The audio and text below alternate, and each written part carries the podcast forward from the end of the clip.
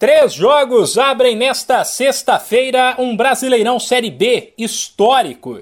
Para muita gente, será o mais forte já disputado. Basta dizer que ele conta com três gigantes que, definitivamente, apesar de viverem momentos ruins, são times de Série A.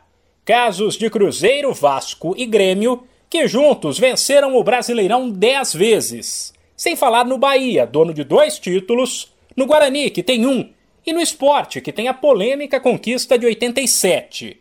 Quatro dessas equipes jogam já nesta sexta. Sete da noite no horário de Brasília, o Guarani visita o Brusque e o Vasco recebe o Vila Nova.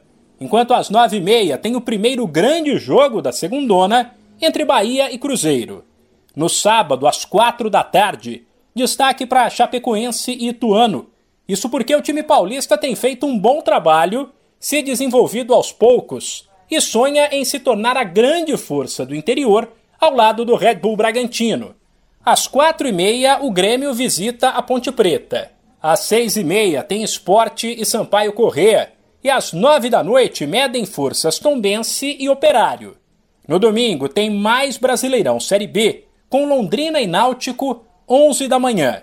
Enquanto as partidas entre Novo Horizontino e CRB, CSA e Criciúma foram adiadas por conta da participação dos dois times alagoanos na reta final do estadual.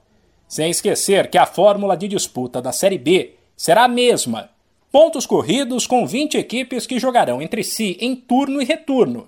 Ao término, os quatro melhores vão para a primeira divisão e os quatro piores caem para a terceira. De São Paulo, Humberto Ferretti.